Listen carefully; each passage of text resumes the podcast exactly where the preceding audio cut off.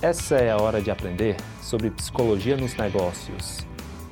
Eu sou o Alisson Soares e bem-vindo ao podcast Programa de Alto Impacto. Sobre questões familiares dentro das empresas, eu tenho a seguinte filosofia. Na verdade, eu analiso números, analiso dados e busco tomar decisões, julgar as coisas com base em uma análise de contexto, né? Tem muita gente que fala que ah, empresas familiares não são profissionais. Muitas essas pessoas desconhecem que 95% das empresas brasileiras são caracterizadas como empresas familiares. Elas se encaixam dentro de alguma definição de empresa familiar. Ah, uma empresa familiar é uma empresa que tem pelo menos duas pessoas dentro da, da, da família, dentro da operação da empresa. Então, isso é uma fonte do BNDES. O problema não é se a empresa tem um, dois, três familiares dentro dela. O problema é o nível de profissionalismo que essas pessoas adotam dentro do negócio.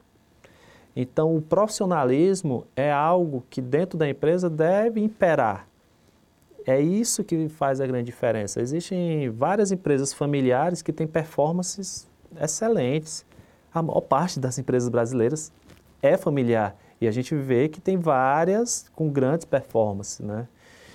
E essa é que é a grande diferença. Não é se eu tenho mais ou menos familiares, mas é sim como os diretores, por sua vez familiares ou não, tomam decisão dentro do negócio. São as decisões de negócio que dizem se a empresa ela está cuidando do seu patrimônio ou não está cuidando do seu patrimônio. Na empresa, na empresa familiar, estudos comprovam que a, as decisões dos diretores, por serem familiares até, são decisões que eles pensam muito mais no longo prazo da empresa. Eles não querem fazer um número do próximo mês. Outro ponto, eles demoram, têm uma tendência a demorar mais a tomar decisão. Demoram, mas quando tomam, são decisões pensando exatamente na longevidade da empresa. Coisa que é diferente, bem diferente em empresas que não têm esse caráter familiar digamos assim. Quando você tem diretores de fora do negócio, muito atuantes e podendo tomar todas as suas decisões sem pedir permissão. Essas empresas, elas são bem lucrativas, mas não necessariamente elas têm longevidade, exatamente por essa característica, porque as decisões dos diretores, dos CEOs, dos diretores executivos, ela está muito pautada em quê? Eu quero fazer o número desse mês, desse trimestre, porque na realidade o que ele está querendo muitas vezes é uma promoção para ter um salário maior na empresa ou ser bem visto pelo mercado e receber uma proposta de outra empresa.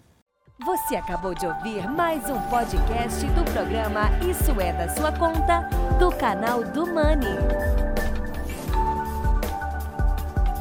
Do Money, um novo olhar sobre o comportamento humano relacionado à vida financeira.